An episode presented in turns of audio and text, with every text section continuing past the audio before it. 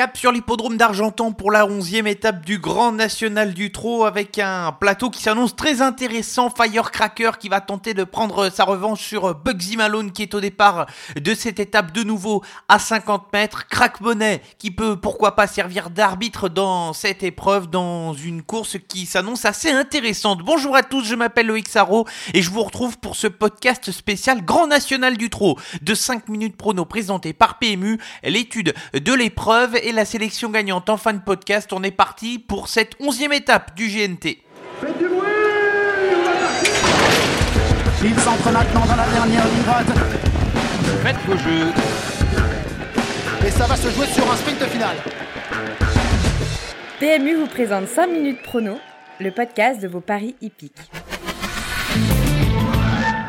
Réunion une course une départ qui interviendra à 13h50 ce mercredi 29 septembre sur l'hippodrome d'Argentan. Nous sommes dans le département de l'Orne dans une piste qui accueille régulièrement des courses de niveau premium. Ici 16 chevaux qui sont au départ de cette épreuve. La distance à parcourir est de 2875 mètres, trois échelons de départ sur cette piste qui n'est pas forcément si simple que cela. Des longues lignes droites, 350 mètres pour la ligne droite d'arrivée, un tour de piste de 1000 325 mètres, des tournants qui sont plutôt réguliers. Maintenant, rendre la distance n'est toujours pas forcément si facile que cela. On va étudier en détail ce GNT.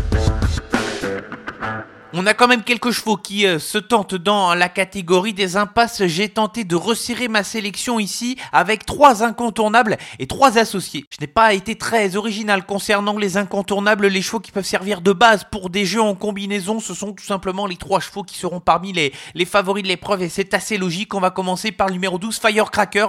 Il va essayer de faire oublier sa disqualification dans l'étape de Saint-Malo alors que le cheval était en tête à la sortie du dernier tournant. Depuis cette disqualification, il s'est classé bon cinquième dans le prix d'été il y a quelques semaines de cela remporté par Clean. Le profil d'Argentan ne devrait pas forcément trop le déranger. J'espère tout de même qu'Eric Raffin puisse se sauver avant le dernier tournant où ses adversaires devraient essayer de l'attaquer à ce moment-là et pourquoi pas essayer de le voir à la faute maintenant. Firecracker, c'est un cheval de train, il n'a besoin de personne. Le 16, Bugsy Malone va courir de façon rapprochée mais il n'a pas souffert à Amiens où il n'a pu que s'exprimer tardivement. Il rend 50 mètres maintenant, il avait démontré sur la piste de Saint-Malo que ce n'était pas un problème. Si le cheval réitère cette performance, sa place est dans les trois premiers. Enfin, le numéro 9, Crack Monet, avait remporté deux étapes en début de tournoi et depuis le cheval a collectionné plusieurs bons accessites. Il reste sur deux bons classements sur l'hippodrome de Vincennes. Il est un petit peu moins en réussite sur la corde à droite, mais je pense que ça devrait tout de même passer pour entrer dans les cinq premiers de la course. Trois associés dans l'ordre de mes préférences avec un cheval qu'il faut racheter de sa dernière disqualification, c'est le numéro 3,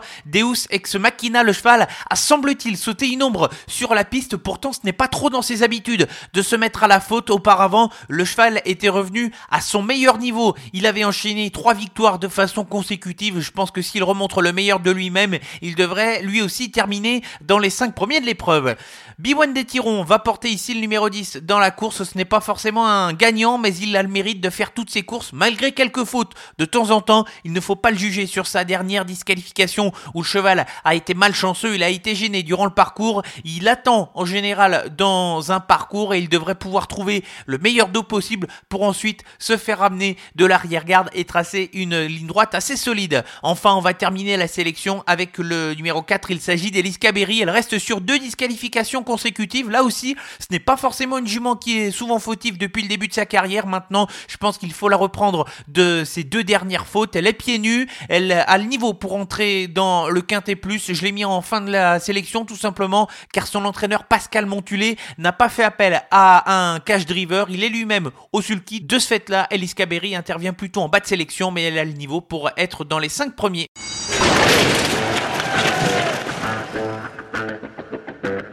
On va se projeter sur le reste du programme pour la sélection gagnante et on s'arrête dans la sixième épreuve du programme, une course au trop monté et je vais faire confiance à celui qui a le plus petit numéro dans cette épreuve, le numéro 1, gain ultime. Pourtant, ce n'est pas celui qui est le moins dénué de qualité, c'est l'un des chevaux de classe de cette épreuve tout simplement. Il a franchi un très net palier au cours de l'année 2020. Certes, il affronte un bolo où il y aura notamment Glorani Denoé au premier échelon, Fiesta Dancer ou encore Dynamite Marceau qui va rendre 50 mètres. Maintenant, gain ultime à l'avant de partir au premier échelon et surtout de faire la course en tête. La corde à droite ne devrait pas trop lui poser de problème, il a déjà bien fait sur ce type de corde et il peut aller très loin. Un grand merci à tous de votre fidélité à ce podcast 5 minutes prono spécial 11e étape du Grand National du Trot, c'est terminé. On va se retrouver au cours de la semaine avec les équipes de la clique du turf sur Twitch pour vous faire vivre les lives du côté de la Suède et du côté des Pays-Bas. Quant à nous, on se retrouve vendredi pour un numéro classique de 5 minutes prono présenté par PMU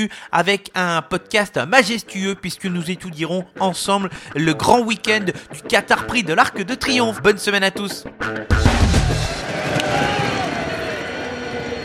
Jouer comporte des risques. Appelez le 09 74 75 13 13. Appel non surtaxé.